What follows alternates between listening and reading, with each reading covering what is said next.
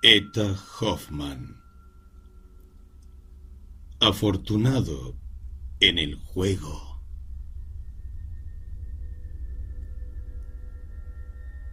Piermont fue más visitado que nunca en el verano de 1800. De día en día iba en aumento la llegada de ricos y nobles extranjeros, lo que hacía rivalizar a toda clase de especuladores. Así pues, los banqueros del faro tuvieron buen cuidado en amontonar gran cantidad de oro reluciente, con el fin de traer a la caza más noble que, como diestros cazadores, pensaban hacer suya. ¿Quién no sabe que la temporada de baños en los balnearios, en que nadie sigue sus antiguas costumbres, todos se entregan, se premeditan a una gran ociosidad, a una holganza placentera, a la que resulta irresistible el atractivo y el encanto del juego. Se ven entonces personas que jamás tocaron una carta, acercarse a la banca como jugadores acérrimos y sobre todo, por lo menos en un mundo elegante, es de buen tono encontrarse todas las noches en la mesa de juego y jugarse algún dinero un joven varón alemán, a quien llamaremos Sigfredo, era el único que parecía no hacer caso de este encanto irresistible.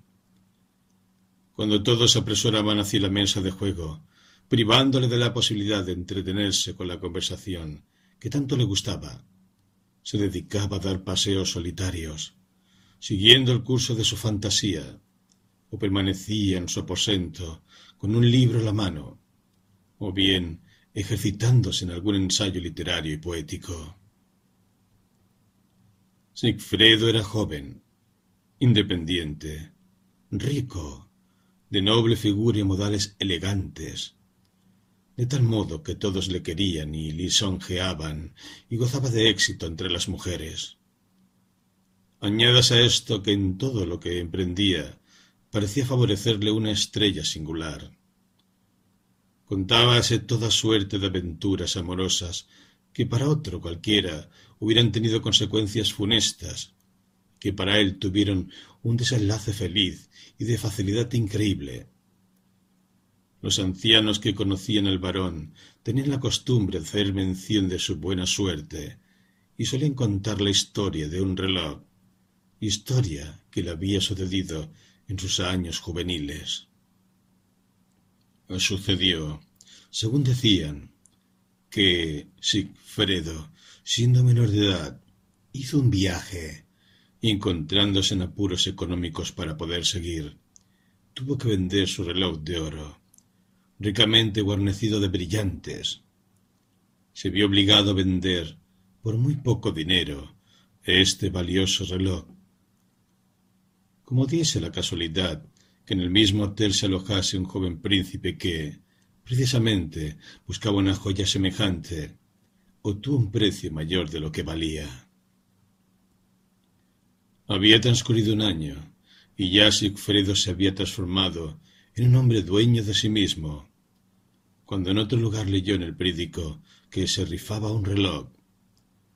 Compró una papeleta, que apenas si costaba nada, y ganó el reloj guarnecido de brillantes que había vendido. Poco después lo cambió por una sortija de gran valor. Durante algún tiempo entró al servicio del príncipe G, el que a su partida le regaló, como recuerdo, en prueba de su aprecio, el mismo reloj de oro guarnecido de brillantes y una rica cadena. Esta historia dio lugar a que volviese a hablarse de la antipatía de Sigfredo por las cartas y su total negativa a tocarlas. Aunque su manifiesta buena suerte podía predisponerle hacia ellas, y todos estuvieron de acuerdo en que el varón, no obstante sus buenas cualidades, era un avaro, muy medroso y cobarde para exponerse a la menor pérdida. Aunque la conducta del varón desmentía estas sospechas de avaricia, no lo tuvieron en consideración. Y como siempre suele acontecer, que la mayoría de la gente se obstina en añadir un pero a la reputación de un hombre de mérito. Y este pero siempre puede encontrarse, aunque solo sea en su imaginación. Todos quedaron muy satisfechos con la explicación de la antipatía de Sigfredo por el juego. Pronto supo Sigfredo de lo que de él afirmaban, y como era de condición liberal y magnánimo, y nada odiaba y despreciaba más que la tacañería, decidió, para confundir a sus calumniadores, aunque su aversión al juego era mucha, librarse de aquella molesta sospecha, perdiendo dos o más cientos de luises de oro. Con esta intención se acercó a la mesa de juego, dispuesto a perder una gran suma de dinero, pero también en el juego le favorecía la fortuna, como acostumbraban todas sus empresas. En todas las cartas que elegía, ganaba. Los cálculos cabalísticos de los más consumados jugadores fallaban ante la buena suerte del varón. Bien cambiase las cartas, bien conservase las mismas, siempre salía ganando. El varón ofrecía el espectáculo de un jugador despechado, porque le eran favorables las cartas y, por más sencilla que fuese la explicación de su conducta, todos se miraban asombrados y pensativos, dando a entender que, dada la inclinación del varón por lo insólito, se había vuelto loco, pues en verdad era una locura lamentarse de su propia suerte. La misma circunstancia de haber ganado una considerable cantidad obligó al varón a seguir jugando, pues con toda probabilidad a su ganancia seguirían las pérdidas, conforme a su propósito inicial. Pero tampoco se realizó esta suposición suya, y continuó inmutable la suerte del varón. Casi sin darse cuenta, cada vez más, fue apoderándose del varón el fatal placer del juego del faro, que era de extrema sencillez. Ya no se enojaba contra su fortuna. El juego ocupaba toda su atención y pasaba noches enteras dedicado a él. El varón se vio obligado a reconocer lo que le habían dicho sus amigos acerca de la seducción del juego, ya que no era la ganancia lo que le atraía, sino el juego en sí mismo. Una noche, cuando el banquero acababa una talla, levantóse y fueredo la vista, y vio un anciano frente a él, que le miraba fijamente con aire triste y serio. Cada vez que el varón levantaba la vista de los naipes, se encontraba con la mirada sombría del desconocido. Así que no podía evitar sentir una impresión penosa que le angustiaba. Tan pronto como el juego terminó, el desconocido salió de la sala. A la noche siguiente, de nuevo volvió a colocarse frente al varón mirándole fijamente con mirada sombría y siniestra. El varón permaneció sin inmutarse. Pero cuando la noche siguiente volvió a encontrarse el varón con la mirada de desconocido que despedía fuego, no pudo contenerse le dijo Caballero, le ruego que cambie de lugar. Aquí estorba usted mi juego. El desconocido se inclinó, sonriendo dolorosamente, y sin decir palabra alguna abandonó la mesa de juego y la sala. A la noche siguiente, de nuevo volvió a colocarse el desconocido frente al varón, nuevamente clavando en él su mirada ardiente.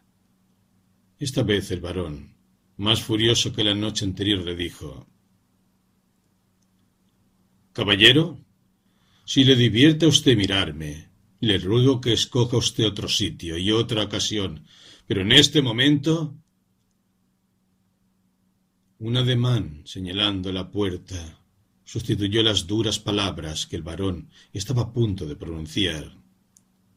Y como la noche anterior, el desconocido, con idéntica sonrisa dolorosa, abandonó la sala.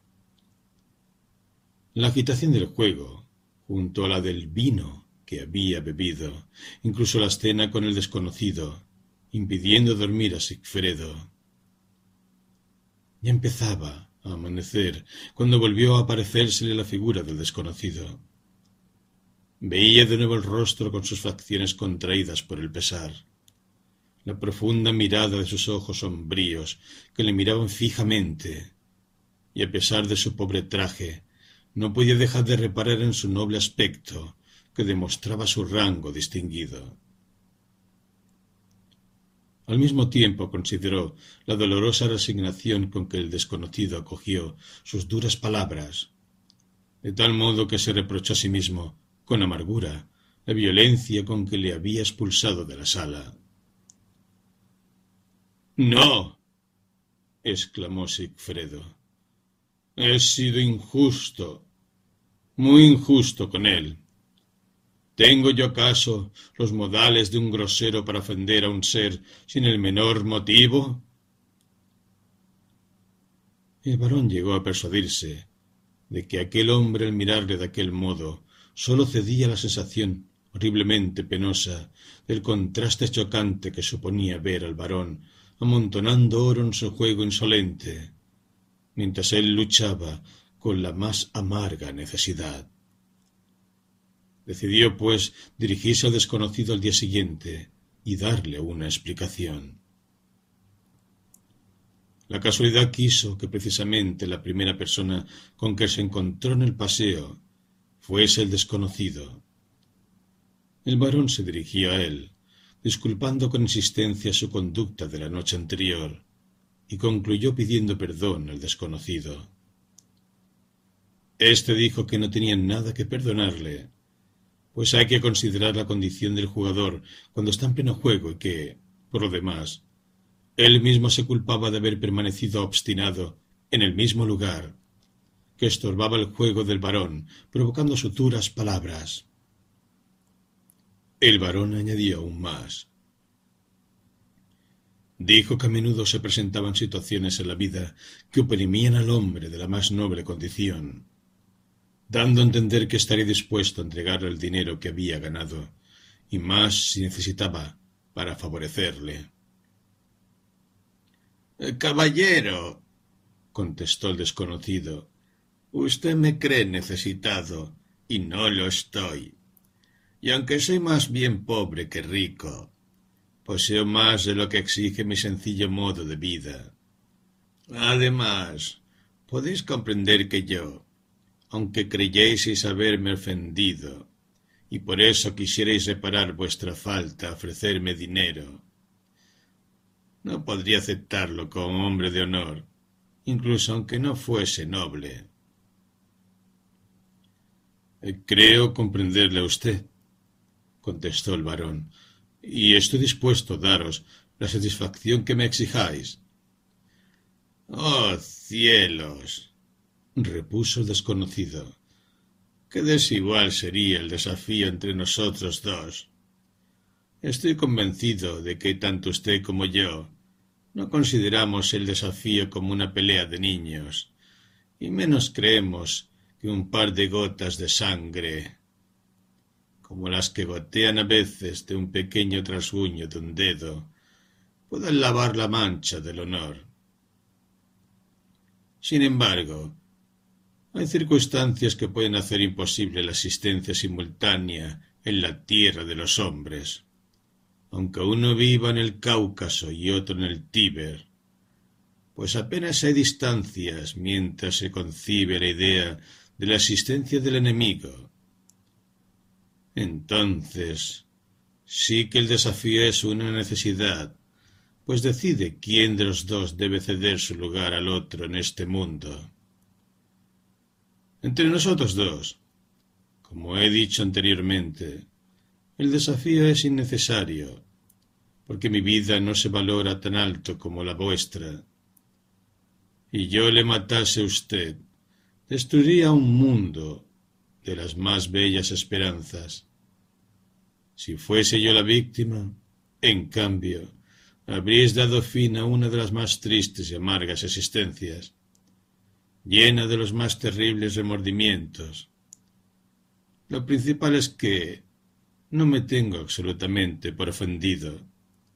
Usted me rogó que me fuese y me fui. Estas últimas palabras fueron pronunciadas por el desconocido con un tono que traslucía su íntima mortificación. Esto motivó que el varón volviese a disculparse, diciéndole que, sin saber por qué, la mirada le había impresionado tanto como si penetrase en su interior, tanto que apenas si la podría soportar.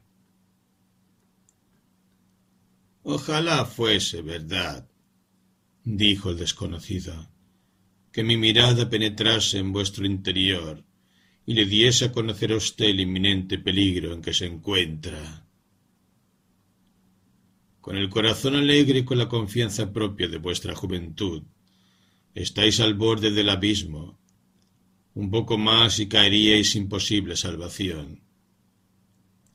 En una palabra, está usted camino de ser un apasionado jugador y de arruinarse. El varón aseguró al desconocido que se equivocaba totalmente. Luego le contó con todo pormenor cómo había llegado a la mesa de juego y afirmó que carecía del espíritu del juego, que únicamente deseaba la pérdida de doscientos luises de oro, que cuando esto sucediese dejaría en el acto de apostar. Hasta ahora la suerte le había favorecido. Ah. exclamó el desconocido. Precisamente esta suerte es la más pérfida seducción y la más funesta tentación diabólica. Justamente esta suerte que os acompaña, varón, la manera en que os habéis acercado al juego, vuestra conducta como jugador. Todo delata el interés que poco a poco irá en aumento. Todo, todo me recuerda vivamente el cruel destino de un desgraciado que, en muchos momentos, también empezó como usted. Este es el motivo por el que no puedo apartar la vista de usted, y por el que apenas he podido retener las palabras que han dejado traslucir mis ojos. Oh, ¿no ve usted cómo los demonios le tienden las garras para arrastrarle al infierno?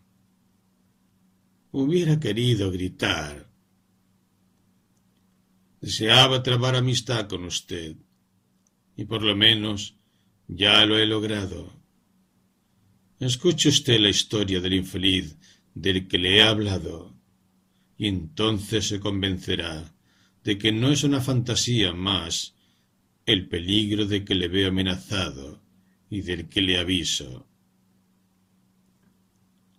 Ambos, el desconocido y el varón, se sentaron en un banco solitario del paseo, y entonces el desconocido empezó su relato de este modo. Las mismas brillantes cualidades que usted posee, señor varón, poseía el caballero de Menars, por lo que era objeto de la admiración y el respeto de los hombres, así como el favorito de las damas.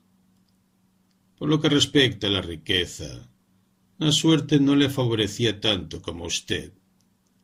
Apenas poseía nada, y gracias a un género de vida muy económico, podía parecer en sociedad de las condiciones que exigía ser descendiente de una familia importante. Como la más mínima pérdida podía haberle sido fatal y haber trastornado su modo de vida, no se permitía el juego. Bien es verdad que tampoco sentía inclinación por él. Así es que, al prescindir del juego, no hacía ningún sacrificio. Por otra parte, todo lo que emprendía era coronado por el éxito. Así es que se hizo frase proverbial la felicidad del caballero de Menars. Una noche, en contra de su costumbre, se dejó persuadir y visitó una casa de juego. Los amigos con los que entró no tardaron en enfrascarse en él. Absorto en sus pensamientos, sin participar en el juego, el caballero paseaba a lo largo de la sala, yendo de un lado a otro, tan pronto observando la mesa de juego como el banquero que amontonaba el oro que le llegaba de todas partes. De pronto, un viejo coronel reparó en el caballero de Menars y exclamó en voz alta Por todos diablos. Aquí tenéis al caballero de Menars, tan feliz como siempre mientras nosotros no ganamos nada. No está ni de parte del banquero ni de los jugadores. Se acabó. Ahora tiene que apostar por mí. El caballero quiso excusarse de su escasa habilidad y de su absoluta ignorancia del juego, pero el coronel se empeñó, y el caballero de Menars tuvo que sentarse a la mesa de juego, Allí le sucedió lo mismo que a usted, señor barón. Todas las cartas le eran favorables, de tal modo que pronto hubo ganado una importante suma para el coronel, que no cabía en sí mismo de contento por haber puesto a prueba la buena suerte del caballero de Menars. Esta suerte, que sorprendió a todo el mundo, no hizo el menor efecto en el caballero. Incluso no pudo comprender cómo con esto aumentó su aversión hacia el juego, tanto que al otro día, considerando los efectos del esfuerzo y de la fatiga de la noche pasada que se reflejaban sobre su cuerpo y su espíritu, decidió seriamente nunca más volver a poner los pies en una casa de juego. Se afianzó su decisión a causa de la conducta del coronel que, de nuevo con las cartas en la mano, atribuyó con insensatez su evidente mala suerte al caballero de Menars. Exigía con insistencia que el caballero apostase por él cuanto jugase, o por lo menos que estuviese a su lado, y así con su presencia desterrase a los malos demonios que le arrebataban las cartas y la suerte de las manos. Es bien sabido que en ningún sitio reinan mayores supersticiones como entre los jugadores. Finalmente, sólo con una solemne negativa, y declarando que antes prefería batirse con él que jugar a su favor, pudo el caballero convencer al coronel, no muy amigo de duelos, de que dejara de importunarle. El caballero maldijo su anterior condescendencia ante aquel viejo loco. Como era de esperar, la historia del juego del caballero corrió de boca en boca, y se tejieron toda clase de misteriosas y enigmáticas circunstancias en torno al suceso, que presentaban al caballero como un hombre que estaba en relación con los poderes sobrenaturales. Pero como el caballero, a pesar de ser afortunado en el juego, seguía sin tocar una carta, aumentó la consideración acerca de la firmeza de su carácter y el aprecio de que gozaba. Había ya transcurrido un año cuando el caballero se encontró en la más penosa y apurada situación debido al retraso del cobro de la pequeña suma de la que dependía su subsistencia, se vio obligado a descubrirle su situación a su más fiel amigo que, sin pérdida de tiempo, le dio la cantidad que necesitaba, y al mismo tiempo le dijo que era el hombre más estrambótico que había conocido. Existen señales del destino que nos muestran el camino de buscar y encontrar nuestra salvación. Pero sólo de nuestra indolencia depende que no atendamos ni escuchemos estas señales. El supremo poder que regula nuestras vidas te ha dicho el oído muy claramente. Si quieres tener dinero y bienes, vete y juega. Si no, seguirá siendo pobre y necesitado, y siempre estarás en total dependencia. Solo entonces se dio cuenta de la extraordinaria suerte que le había favorecido en el juego del faro. Y tanto despierto como en sueños se le aparecieron naipes y naipes, y oía las monótonas palabras del banquero. Gagneper y el tintín de las monedas de oro. Es verdad, se dijo en su interior. Una sola noche como aquella me saca de la miseria y me libera de la penosa circunstancia de ser gravoso a mis amigos. Es mi deber escuchar y seguir las señales que me hace el destino. El amigo que le había aconsejado que jugase le acompañó a la casa de juego y además le prestó veinte luises de oro para que pudiese comenzar y apostar. Si el caballero había sido afortunado apostando por el viejo coronel, esta vez la suerte le fue doblemente favorable. Escogía las cartas a ciegas, sin elegir, y las iba colocando, aunque en realidad no era él quien regía el juego, sino la mano invisible del poder sobrenatural, unida a la casualidad, que posiblemente era la casualidad misma. Cuando concluyó el juego, había ganado mil luises de oro. Al día siguiente despertó el caballero, como si estuviera atontado. Las monedas de oro que había ganado estaban dispersas cerca de él, sobre una mesa. En el primer momento le pareció estar soñando.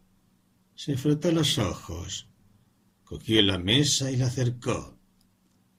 Cuando al fin recordó lo que había sucedido y tocó las monedas de oro, cuando complacido las hubo contado una y otra vez, entonces sintió por primera vez todo su ser penetrado por el hálito fatal del placer del despreciable Mammón, que destruía la pureza de sus sentimientos tanto tiempo intacta.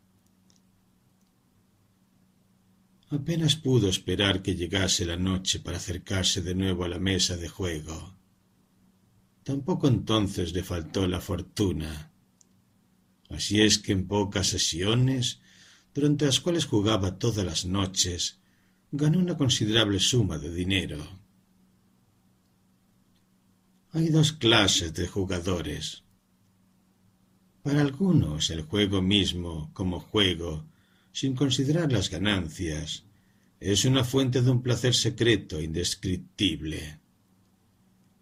Los singulares encadenamientos del azar, que cambian a lo largo del extraño juego, dan lugar a que se muestre el dominio de un poder superior.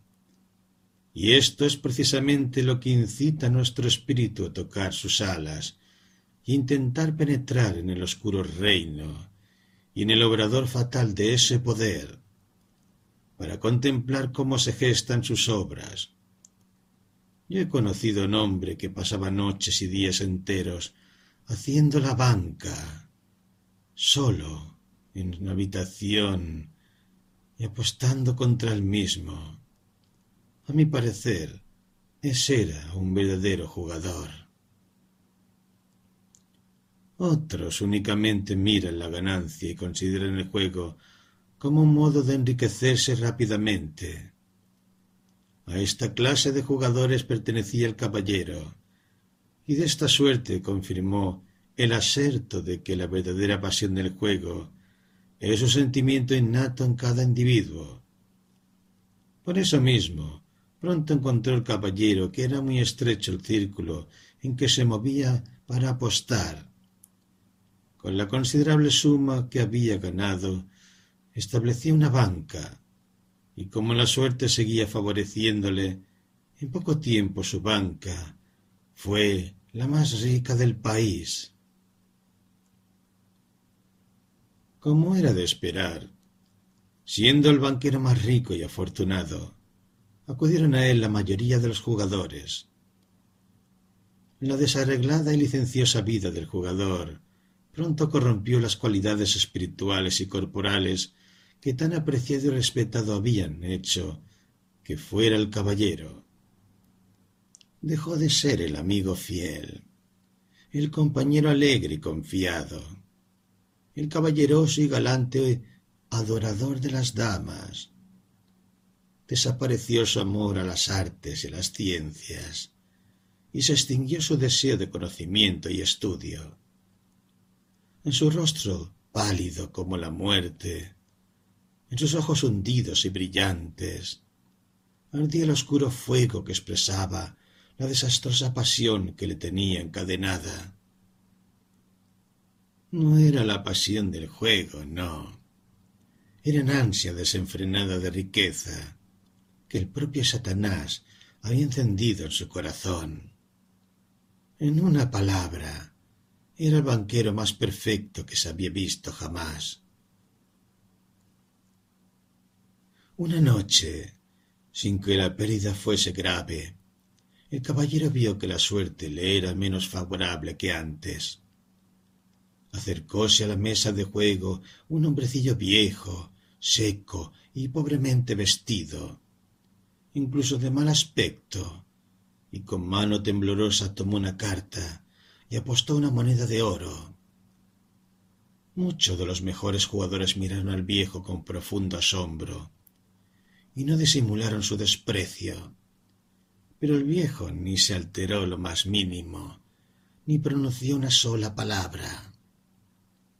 El viejo perdió. Perdió una apuesta tras la otra, y cuanto más perdía, más se regocijaban los demás jugadores. Pues, cuando el viejo, que cada vez doblaba sus apuestas, apostó de una vez quinientos luises de oro a una sola carta, y en el mismo instante los perdió.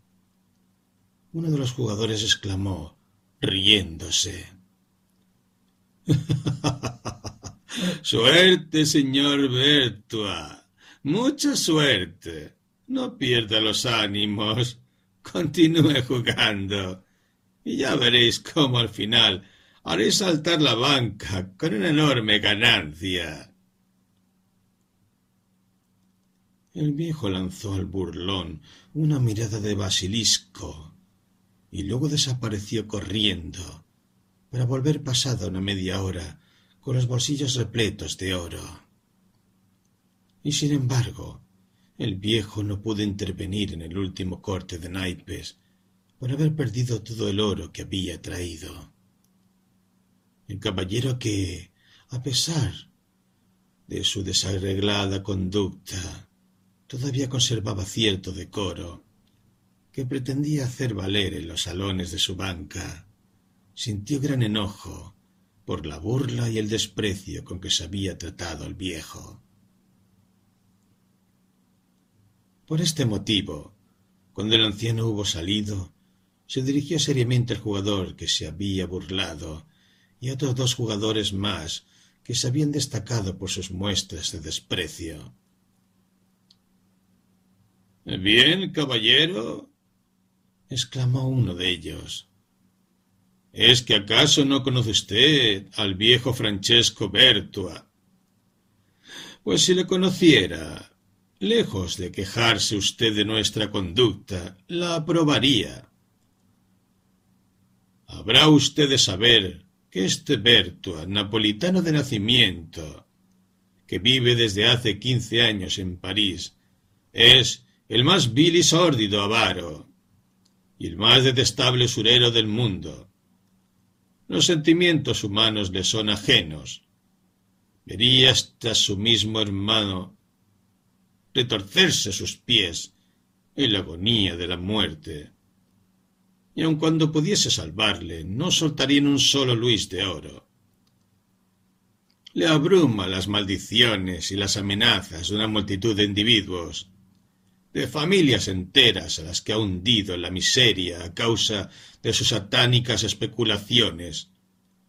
Todos los que le conocen le odian, y cada uno de ellos desea que un espíritu vengativo le castigue y acabe con su vida, tan manchada de oprobio. Jamás ha jugado, al menos desde que está en París, y así no le debe extrañar a usted nuestro asombro. Cuando vimos al avaro acercarse a la mesa del juego, al mismo tiempo nos regocijamos por sus cuantiosas pérdidas, pues la verdad es que hubiera sido duro, muy duro, que la suerte hubiese favorecido a semejante malvado. Lo que sí es cierto, caballero, es que la riqueza de su banca ha deslumbrado a ese viejo loco. Pensaba desplumarle a usted, pero ha sido al revés. Él es el que ha salido desplumado. Lo que resulta incomprensible es lo que le ha llevado a Bertua, el espíritu de la avaricia, apostar tan alto en el juego. Bueno, el caso es que ya no volverá más y quedaremos libres de él. Sin embargo, esta suposición no se realizó, pues a la noche siguiente ya estaba Bertua de vuelta, en la banca del caballero, donde apostó y perdió una suma mucho mayor que la del día anterior. Con todo, permaneció tranquilo y hasta sonreía a veces, con una amarga sonrisa irónica, como si estuviera seguro de que pronto todo cambiaría. Pero, como un enorme torrente, iban en aumento cada noche las pérdidas del anciano, al final de las cuales se calculó que había pagado al banquero treinta mil luises de oro. Pasado cierto tiempo, volvió de nuevo a la sala de juego. Cuando éste ya estaba muy adelantado, se le colocó a cierta distancia de la mesa, pálido, con la mirada fija las cartas que iba tirando el caballero. Finalmente, cuando el caballero volvió a barajarlas y presentó la baraja para cortar, el viejo exclamó con una voz tan estridente ¡Alto! que todos estremecieron y miraron hacia atrás. Entonces el viejo, abriéndose paso hasta el caballero, le dijo al oído con voz sorda Caballero, mi casa de la calle de Saint con todos sus muebles, mi vajilla de plata y de oro, mis joyas tasadas en ochenta mil francos. ¿Las acepta usted como apuesta? Bueno, respondió el caballero fríamente, sin volverse hacia el viejo, y empezó a cortar. La sota, dijo el viejo, y en la primera tirada había ya perdido la sota. El viejo vaciló y se apoyó en la pared, inmóvil y paralizado como una estatua. En adelante nadie se ocupó de él. Terminado ya el juego, cuando los jugadores se dispersaban y el caballero con sus croupiers recogía en una caja el dinero ganado, el viejo Bertua, como un fantasma, salió de su rincón y acercándose al caballero le dijo con voz hueca y apagada Una palabra a un caballero, una sola palabra. ¿Y bien? Eh, ¿Qué hay? repuso el caballero, mientras sacaba la llave de la caja, mirando con desprecio al viejo de pies a cabeza. He perdido toda mi fortuna, continuó el viejo, en vuestra banca. Caballero, ya nada, nada me queda, ni siquiera sé dónde podré descansar mañana y dónde calmaré mi hambre. Caballero, a usted recurro, Présteme usted la décima parte de la cantidad que me ha ganado, a fin de volver a empezar mis negocios que pueda sobreponerme a esta horrible miseria. ¿En qué está usted pensando? respondió el caballero. ¿En qué está usted pensando, señor Bertua? ¿No sabe usted que un banquero no debe jamás prestar dinero de sus ganancias? Esto iría contra la regla, de lo que no me aparto lo más mínimo. Tiene usted razón, caballero, respondió Bertua. Tiene usted razón. Mi petición era absurda, exagerada. La décima parte. No, présteme usted la vigésima parte. Le repito, dijo el caballero enojado, que no presto absolutamente nada de lo que gano. Es cierto, dijo Bertua, mientras que su semblante palidecía cada vez más y fruncía el ceño con mirada sombría. Yo tampoco lo hubiera hecho en otro tiempo, pero ahora conceda usted una limosna al mendigo. Dale cien luises de oro de la cantidad con que la ciega suerte le ha favorecido. Es verdad, dijo el caballero con gran enfado, que sabéis atormentar a la gente, señor Bertua. Ya le digo a usted que no tendréis de mí ni ciento, ni cincuenta, ni veinte, ni siquiera un luis de oro. Tendría yo que estar loco para concederle menor socorro, para que volviese a empezar su infame oficio. El destino le ha abatido a usted en el polvo, como a un gusano venenoso, y sería un crimen volver a levantarle. Váyase usted, y permanezca arruinado como se lo tiene merecido. Cubierto el rostro con ambas manos, cayó al suelo el viejo Bertua dando un gran suspiro. El caballero ordenó a su criado que llevase la caja al coche y luego dijo con voz enérgica ¿Cuándo me entregará usted su casa y todos los efectos, señor Bertua? Al instante Berta se levantó del suelo y dijo con voz firme Ahora mismo, en este mismo instante, caballero, venga usted conmigo. Eh, bien, repuso el caballero. Eh, podemos ir juntos en mi coste hasta su casa, eh, que dejará usted mañana para siempre. Durante todo el camino, ni Berto ni el caballero pronunciaron una sola palabra. Cuando llegaron ante la casa en la calle de Saint-Honoré, Berto tiró de la campanilla. Una mujer vieja salió a abrirle y exclamó al ver a Bertua. ¡Oh, Dios santo! Por fin llegáis, señor Bertua. Ángela estaba mortalmente inquieta por usted. Callad, repuso Bertua. Quiera el cielo que Ángela no haya oído esta malhadada campanilla. No debe enterarse de que he llegado. Y en diciendo esto, le quitó de las manos el candelabro con las velas encendidas y alumbró al caballero, yendo él delante hacia las habitaciones, me he resignado a todo, dijo Bertua. Caballero, sé que me odiáis y que me despreciáis. Tanto usted como otros os complacéis con mi ruina, pero usted no me conoce. Habéis de saber que en otros tiempos fui un jugador como usted, y que la fortuna me fue tan favorable como ahora usted, que recorrí media Europa deteniéndome donde hallaba más rico el juego, con la esperanza de una ganancia considerable, y que todo el oro afluía a mi banca incesantemente, como lo hace hoy en día en la vuestra.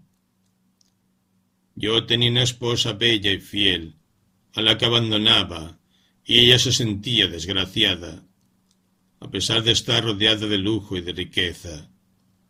Sucedió un día en Génova, donde yo tenía establecida mi banca, que un joven romano perdió en mi banca todo su patrimonio, lo mismo que yo suplico hoy. Él me suplicaba que le prestase dinero, por lo menos para poder egresar a Roma, y se lo negué, con una sonrisa sardónica, y entonces, presa de rabia y desesperación, se abalanzó sobre mí con un estilete que llevaba y me lo clavó en el pecho. Trabajo les costó a los médicos salvarme, pero mi enfermedad fue larga y penosa. Mi mujer me cuidó, me consoló y me sostuvo cuando mi ánimo estaba a punto de perecer. Pero cuando mi curación fue total, me sentí aún penetrado de un sentimiento que cada vez se apoderaba más de mí y que hasta entonces no había conocido. Al jugador le son ajenos todos los afectos humanos, de tal modo que yo no sabía siquiera lo que era el amor y la tierna adhesión de una mujer amante.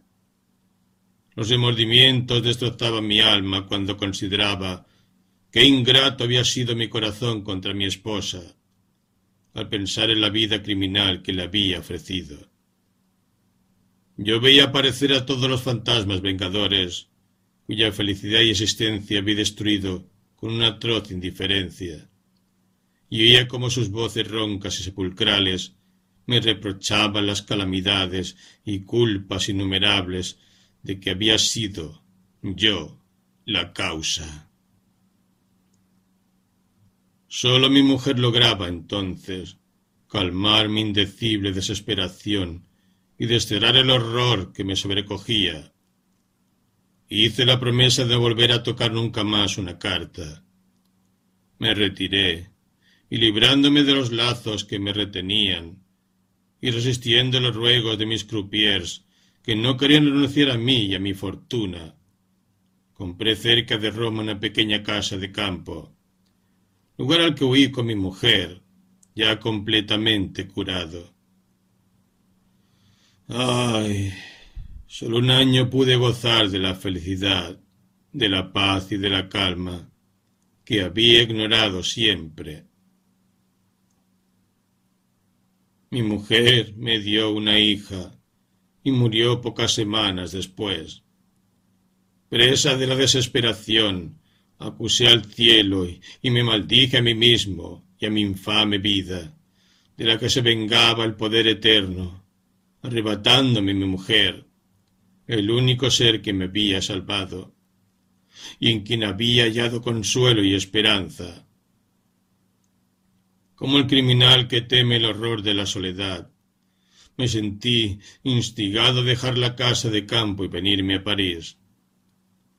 Ángela estaba floreciente y era el vivo retrato de su madre. Yo la adoraba. Por ella quise no sólo conservar mi fortuna, sino aumentarla.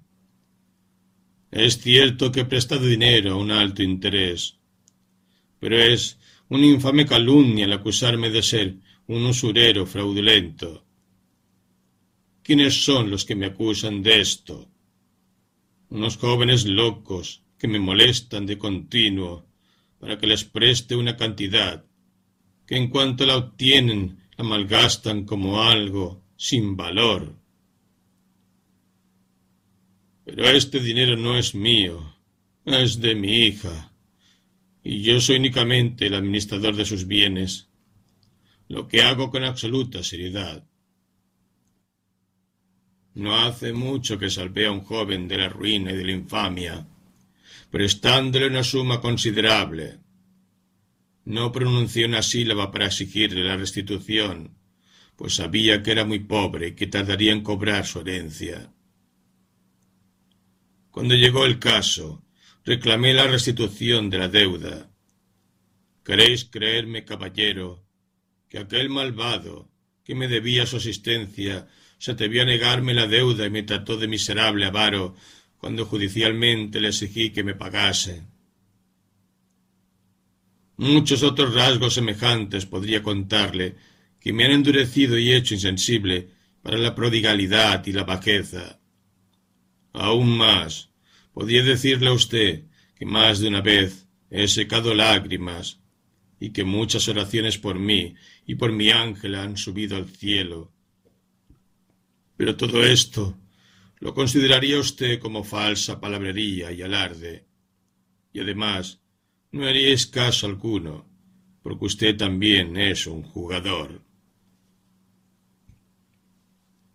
Creía haber apaciguado los poderes divinos, vana ilusión, puesto que le fue permitido a Satanás que me tentase más funestamente que nunca. Oí hablar de vuestra suerte, caballero.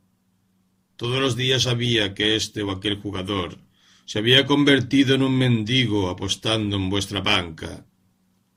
Entonces tuve la idea de probar la suerte en el juego, que nunca me había abandonado, apostando contra la vuestra, para poner un término a vuestras ganancias. Desde entonces esta idea, que no podía proceder sino de una extraña locura, no me dio tregua ni descanso.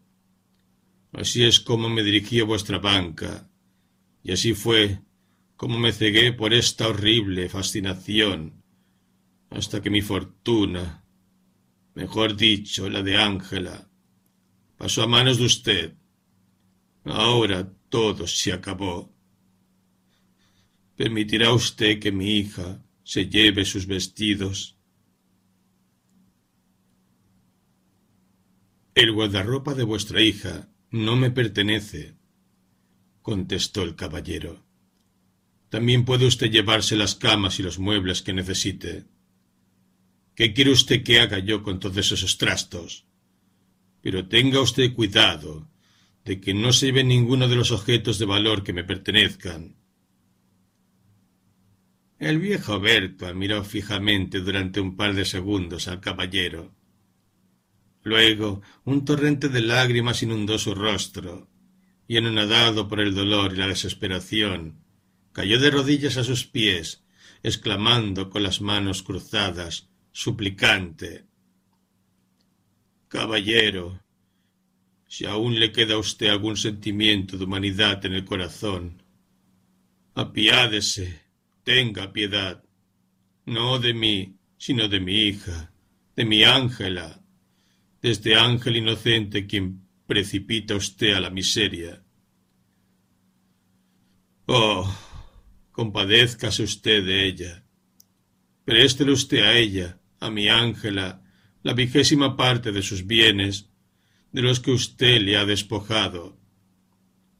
Oh, estoy seguro de que os compadeceréis.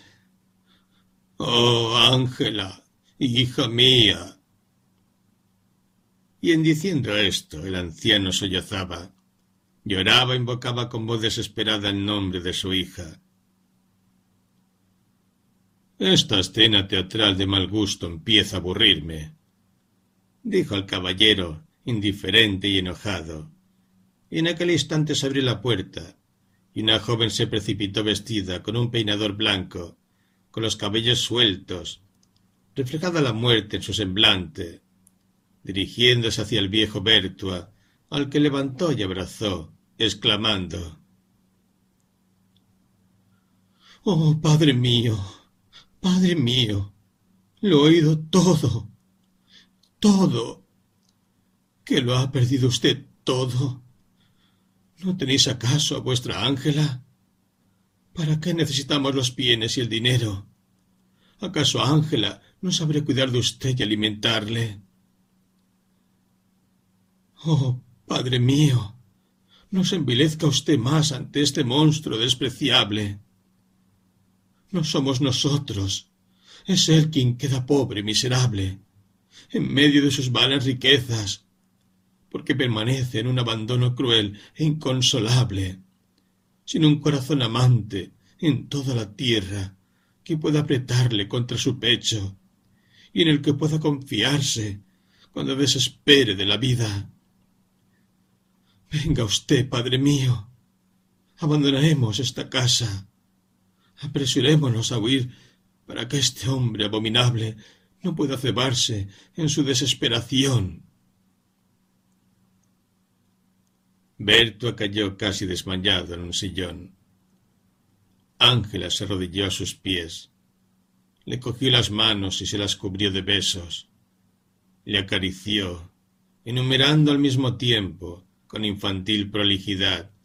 Todos sus méritos y conocimientos con los que pensaba alimentar a su padre, suplicándole con ardientes lágrimas que desterrase toda pena, ya que ahora la vida tendría a sus ojos su verdadero aprecio, pues, en vez de dedicarse al placer, la consagraría a su padre, dedicándose a coser, a cantar y a tocar la guitarra.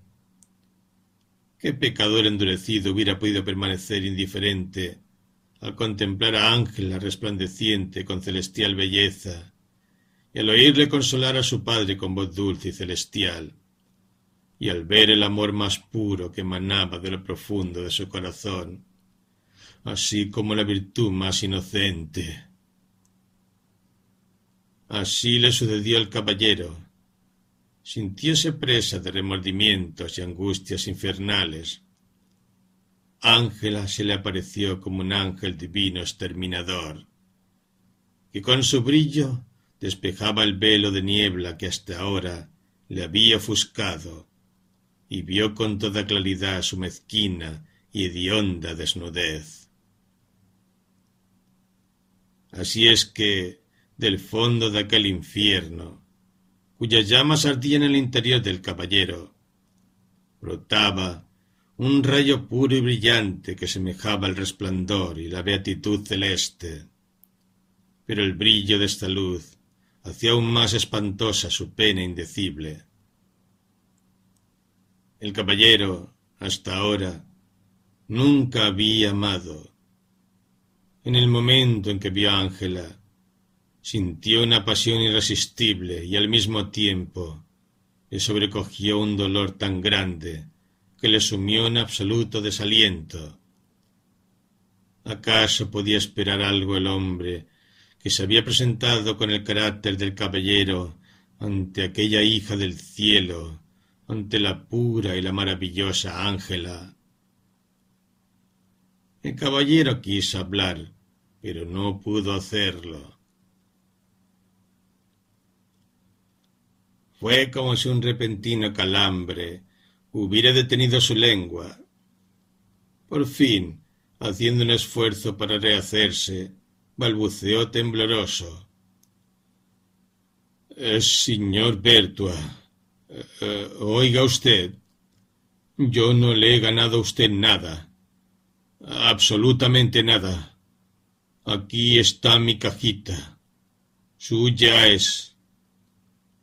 No basta. Aún le debo a usted más. Yo soy en deuda con usted. Tome usted.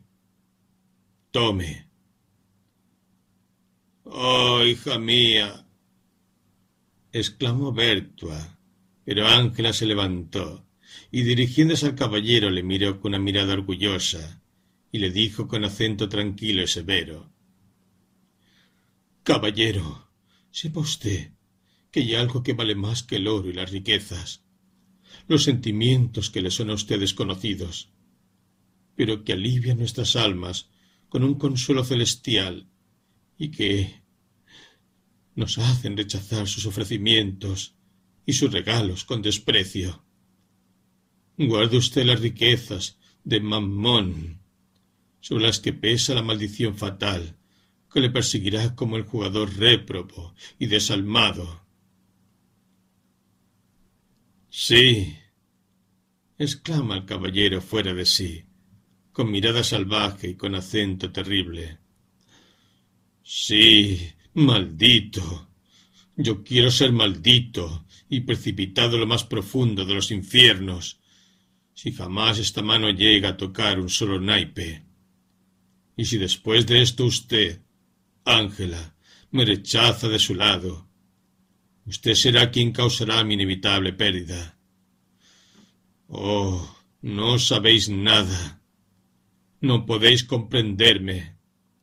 Me tendríais por loco, pero ya lo verá usted, y me creerá cuando me vea tendido a sus pies, levantada la tapa de los sesos. Ángela, de usted depende mi vida, mi muerte. Adiós. En diciendo esto, el caballero se precipitó fuera del aposento presa de la mayor desesperación. Berto había adivinado lo que sucedía en su interior y trataba de hacer comprender a la bella Ángela que determinadas circunstancias podían hacer necesario aceptar la dádiva del caballero. Ángela se mostró horrorizada al oír a su padre. No podía comprender cómo jamás el caballero pudiese alcanzar otra cosa que su desprecio. Pero el destino que guía los corazones, sin ellos mismos saberlo, y a veces contra su voluntad, dio por resultado algo enteramente contrario a todas las previsiones. Al caballero le pareció como si de repente hubiese salido de un horrible sueño. Veíase al borde del abismo infernal, y en vano tendía los brazos hacia la figura celestial y radiante, que se le había parecido no para salvarle, no, sino para recordarle su condenación. Para asombro de todo París, desapareció la banca de la casa de juego del caballero de Menars, y como no se le volviese a ver más, corrieron los más extraños e infundados rumores. El caballero evitaba toda sociedad, pues su amor se manifestaba como un pesar sombrío y profundo. Sucedió un día que, paseando taciturno por los jardines de la Melmaison, se encontró al viejo Berto con su hija Ángela, que siempre pensó que la vista del caballero sólo le podía inspirar horror y desprecio. Se sintió singularmente conmovida cuando vio ante sí al caballero pálido, como un muerto, confuso, en una actitud respetuosa, apenas atreviéndose a levantar los ojos del suelo. Ángela sabía muy bien que el caballero desde aquella noche fatal había renunciado al juego y que había cambiado completamente su modo de vida. Ella, ella sola había obrado esto. Había salvado al caballero de la perdición. ¿Qué podía lisonjear más su vanidad de mujer? Sucedió, pues, que cuando Berto y el caballero hubieron intercambiado sus saludos, Ángela le preguntó con el tono de una suave y benéfica compasión. ¿Qué le sucede a usted, caballero de Menás? ¿Se encuentra usted enfermo? En verdad que debería usted procurarse un médico. Hay que imaginar que las palabras de Ángela iluminaron al caballero como una consoladora esperanza. En el mismo instante se transformó. Irguió su cabeza y de sus labios manó aquella apasionada locuacidad que anteriormente arrastraba todos los corazones. Bertua le recordó que fuese a tomar posesión de la casa que había ganado. Eh, sí, dijo el caballero entusiasmado. Sí, señor Bertua, iré. Mañana iré a su casa, pero permitidme que no nos pongamos acordes tan pronto en las condiciones cuando se necesitan tantos meses para un acto semejante. Está bien, caballero, repuso Bertua sonriendo. Creo que con el tiempo podremos hablar de otras cosas que ahora está muy lejos de nuestra mente. Como es de suponer, el caballero, muy consolado, recuperó la amabilidad que le caracterizaba antes de que fuera presa de la pasión ruinosa y desordenada. Hizo muy frecuentes visitas a casa de Bertua, y Ángela parecía cada vez más inclinada hacia aquel ser del que se consideraba ángel tutelar hasta que por fin, convencida de que le amaba, le prometió su mano, con gran alegría del viejo Bertua, quien desde aquel momento juzgó ya como terminado el asunto de su fortuna perdida contra el caballero. Ángela, la feliz prometida del caballero de Menars, se encontraba un día sentada frente a la ventana, sumida en mil pensamientos amorosos, llenos de felicidad, como suelen ser frecuentes en los que se van a desposar. Pero he aquí que acertó a pasar delante de ella un regimiento de cazadores tocando sus alegres trompetas, que marchaba para la campaña de España. Ángela contemplaba con piedad aquella gente destinada a ser víctima de aquella funesta guerra. Cuando he aquí que un joven, volviendo con viveza las riendas de su caballo, lanzó una rápida mirada a Ángela, que cayó desmayada en su silla. Ay, el cazador que marchaba también a la muerte cierta no era otro que el joven Duvernet, el hijo del vecino, el compañero de su infancia, que venía a verla casi todos los días, hasta que dejó de hacerlo cuando apareció el caballero de Menars. En la mirada quejosa del joven, donde se leía la sentencia de su muerte, Ángela se dio cuenta por primera vez no sólo de cuánto la había amado, sino que también ella misma, sin saberlo, le amaba, y que sólo había sido deslumbrada y fascinada por la seducción que se desprendía del caballero. Fue entonces cuando comprendió los tímidos suspiros del joven, sus atenciones silenciosas y sin pretensión alguna, y entonces únicamente comprendió su verdadera inclinación y las palpitaciones de su corazón cuando llegaba de Bernet y cuando oía su voz. Ya es muy tarde. Está perdido para mí, se dijo Ángela en su interior, y tuvo valor de luchar contra el penoso sentimiento que la desgarraba y la energía de su voluntad la sacó vencedora. Sin embargo, no dejó de percibir la penetrante mirada del caballero, que algo había sucedido, pero posee demasiada delicadeza para procurar descubrir un secreto que Ángela creía deberle ocultar, y se contentó, para conjurar el poder de la fuerza amenazadora, con apresurar la ceremonia de su matrimonio cuya celebración llevó a cabo con mucho tacto y con gran consideración por el estado y la situación en que se encontraba su bella prometida, de tal modo que ésta no pudo por menos de apreciar la perfecta amabilidad del esposo.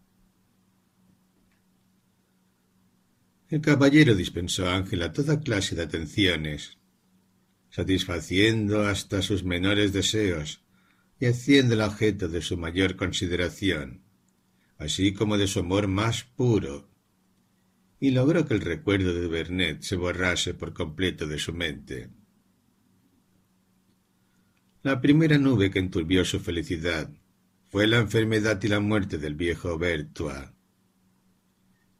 Desde aquella noche en que había perdido todos sus bienes en la banca del caballero, Bertua no había vuelto a tocar siquiera un naipe, pero en los últimos momentos de su vida, el juego parecía absorber exclusivamente todas sus facultades.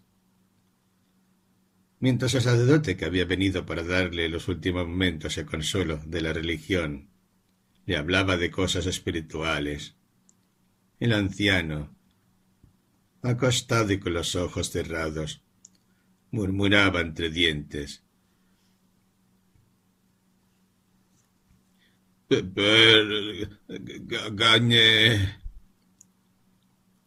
Al tiempo que con sus manos temblorosas por las convulsiones de la agonía hacía los movimientos de barajar, cortar y tirar los naipes.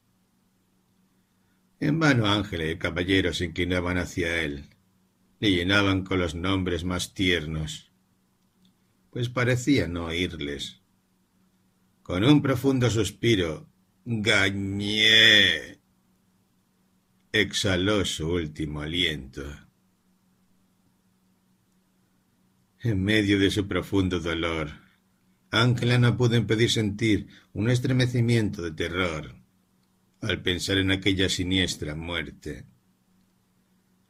La imagen de aquella espantosa noche en que vio por primera vez al caballero bajo el aspecto de un jugador enfurecido y frenético acudió de nuevo ante sus ojos, y le inspiró la idea de que quizá el caballero se quitaría la máscara de ángel para presentársele con sus verdaderos rasgos de demonio y recobrar su anterior vida. Pronto, en verdad, los presentimientos de Ángela se realizaron. Aunque el caballero le había aterrorizado el género de muerte del viejo Francesco Bertua, que despreciando las ansias de la muerte y los socorros de la Iglesia, persistía la idea de su antigua vida pecadora. Sin embargo, sin saber cómo sucedió, volvió a sentir la pasión del juego más viva que nunca. De tal modo que cada noche soñaba estar sentado en la banca, recogiendo nuevas riquezas. Así como Ángela, embargada por el recuerdo de la primera aparición del caballero, se mostraba retraída su actitud, llena de amor y de confianza, que le eran familiares respecto a su marido. En el alma del caballero también penetró la desconfianza hacia Ángela, cuyo retraimiento y reserva atribuía a aquel secreto que le había ocultado. Esta desconfianza que entró el descontento y el mal humor, que se hicieron manifiestos con frecuencia y ofendieron a Ángela. Por un singular efecto psíquico simultáneo, Ángela sintió reanimarse en su corazón la imagen del infeliz Bernet, y con ella el sentimiento penoso de aquel amor destruido para siempre, que había florecido en su juvenil corazón. Finalmente, la incomprensión entre los esposos fue creciendo de tal modo que el caballero, aburrido de la sencillez de su vida, hallándola insípida, sintió deseos ardientes de volverse a presentar en el mundo. La mala estrella del caballero comenzó a reinar entonces. Lo que había empezado como fastidio y cansancio interior fue acabado por un malvado que en otro tiempo había sido croupier en la banca del caballero, quien, cediendo a sus pérfidas insinuaciones, acabó por encontrar su conducta pueril y ridícula. No podía comprender cómo, por culpa de una mujer, había podido abandonar un mundo que le parecía la única cosa digna de ser vivida.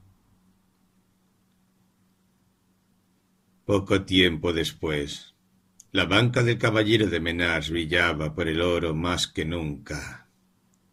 La suerte no le había abandonado. Las víctimas se sucedían una tras otra y las riquezas se amontonaban en su mesa.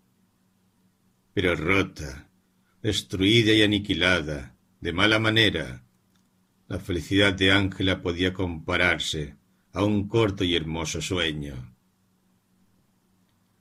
El caballero la trataba ahora con indiferencia, incluso con desprecio. A veces pasaban semanas y meses enteros sin que siquiera se viesen. Un viejo mayordomo se ocupaba de los asuntos de la casa, y los criados eran reemplazados según el humor del caballero, de tal modo que Ángela, como una extranjera en su casa, no hallaba en ninguna parte el menor consuelo, a menudo, cuando sus noches de insomnio oía detenerse ante la puerta el coche del caballero, y oía cómo mandaba sacar la pesada caja con palabras secas y duras, y luego oía cómo se cerraba la puerta de su alejado aposento.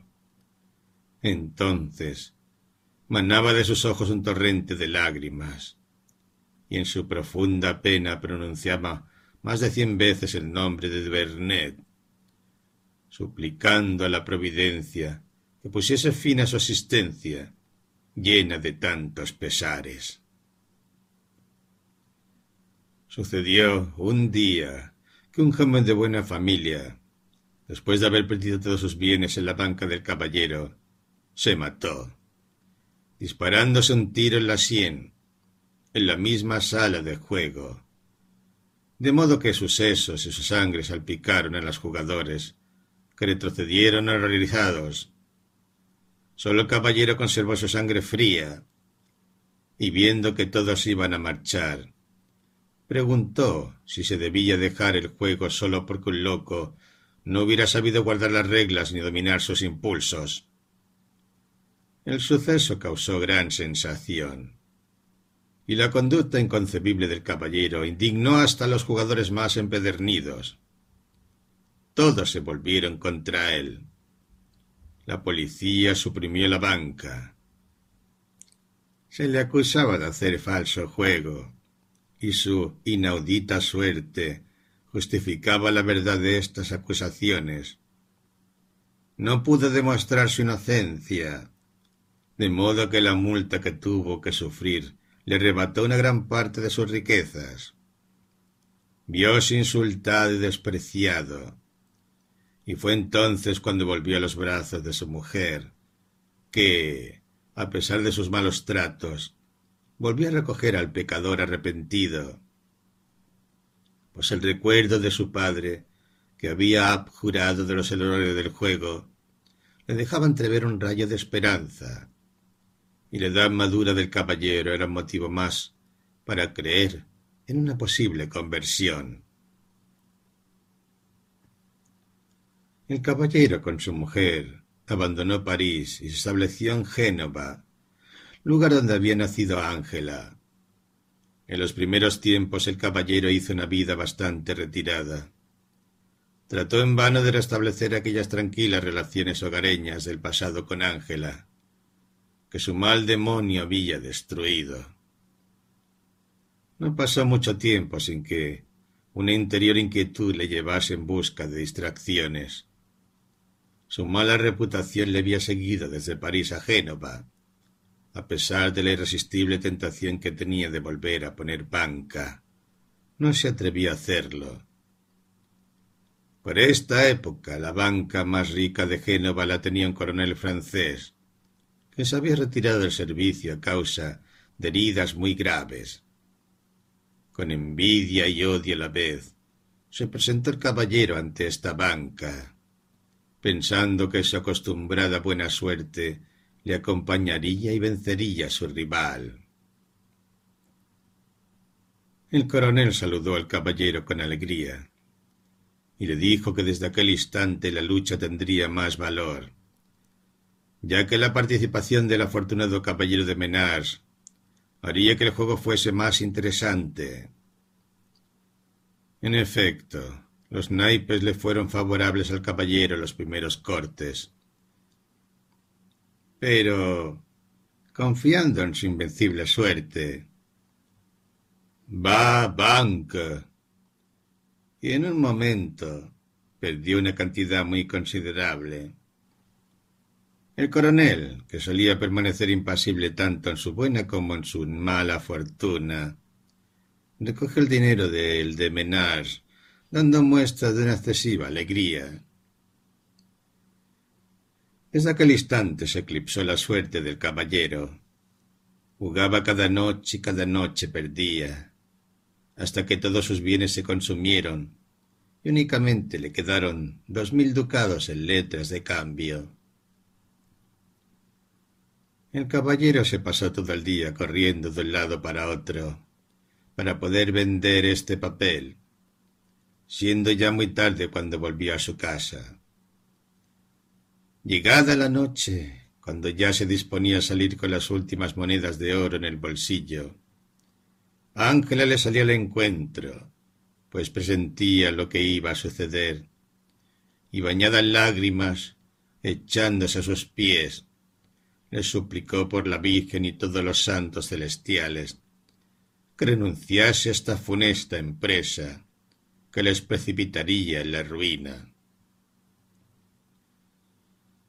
El caballero la levantó, la abrazó dolorosamente enternecido y le dijo con voz sofocada Ángela, mi querida Ángela, no puedo remediarlo. Es menester que siga mi destino. Pero mañana, mañana habrán cesado todas tus penas, pues te juro por el supremo poder que nos gobierna, que hoy será la última noche que juegue. Tranquilízate, mi dulce amiga. Duerme. Sueña los días felices. en una vida más dichosa que pronto gozarás, y esto me traerá la suerte. En diciendo estas palabras, el caballero besó a su esposa y salió precipitadamente. En dos cortes el caballero perdió todo, todo. Permaneció inmóvil junto al coronel, con la mirada fija, como estupefacto, sobre la mesa de juego. ¿No apuesta usted más, caballero? preguntó el coronel, barajando para el próximo corte.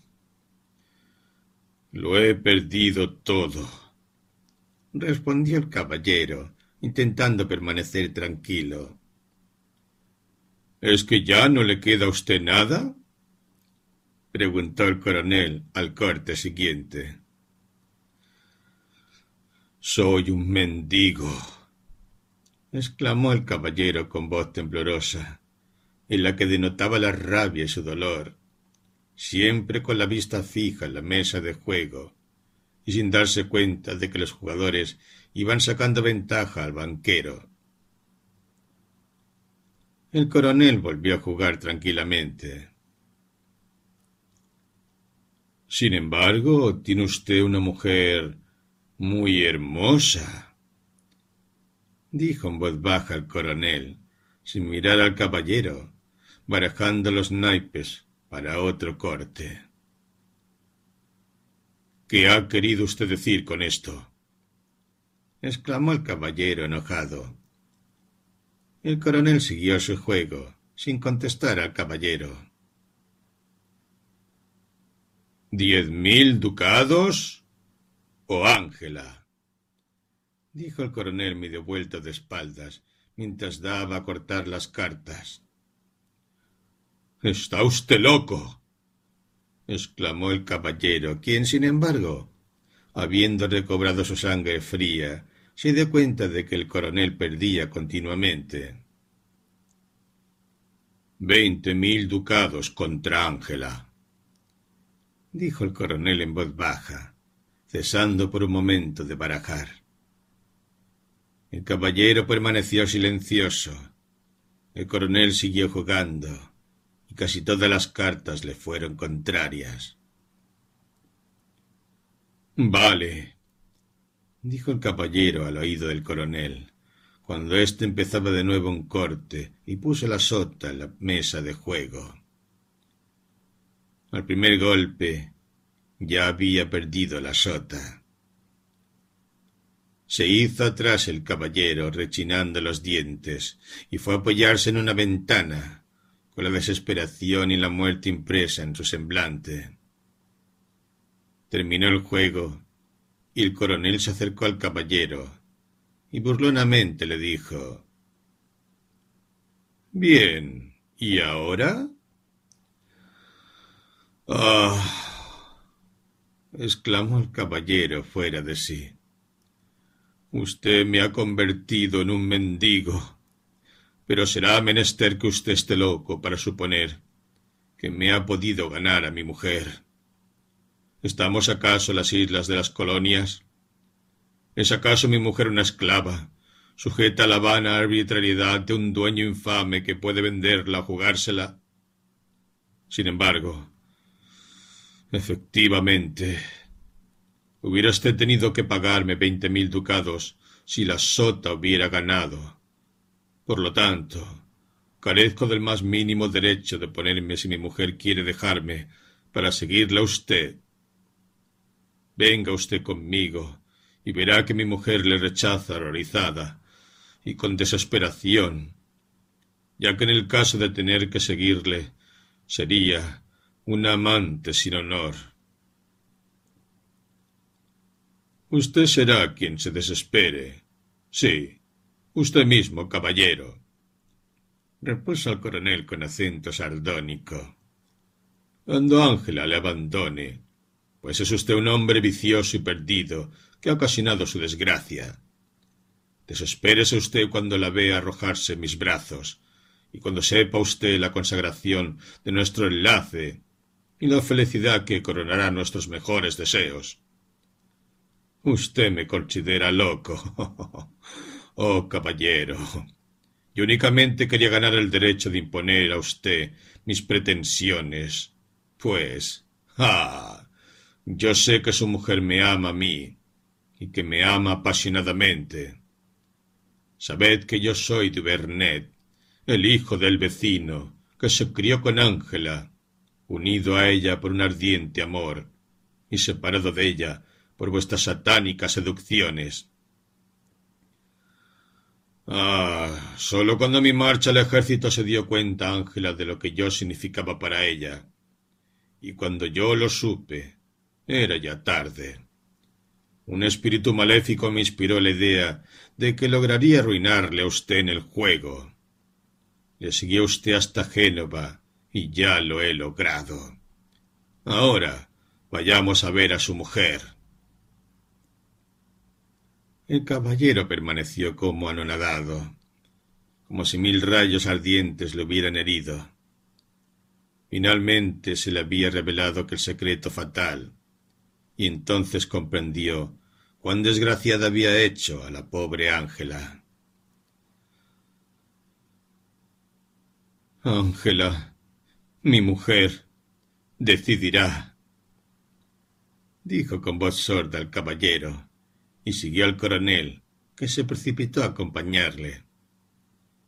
Cuando entraron en la casa y el coronel fue a poner la mano en el picaporte del aposento de Ángela, el caballero le rechazó con fuerza y le dijo Mi mujer está durmiendo.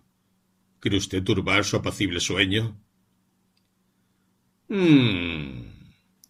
repuso el coronel, ¿Acaso Ángel ha gozado un momento de descanso desde que usted le ha hecho padecer tan innumerables angustias?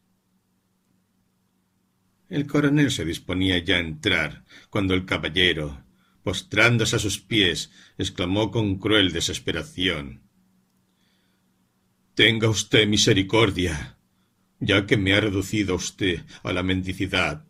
Al menos déjeme usted mi mujer.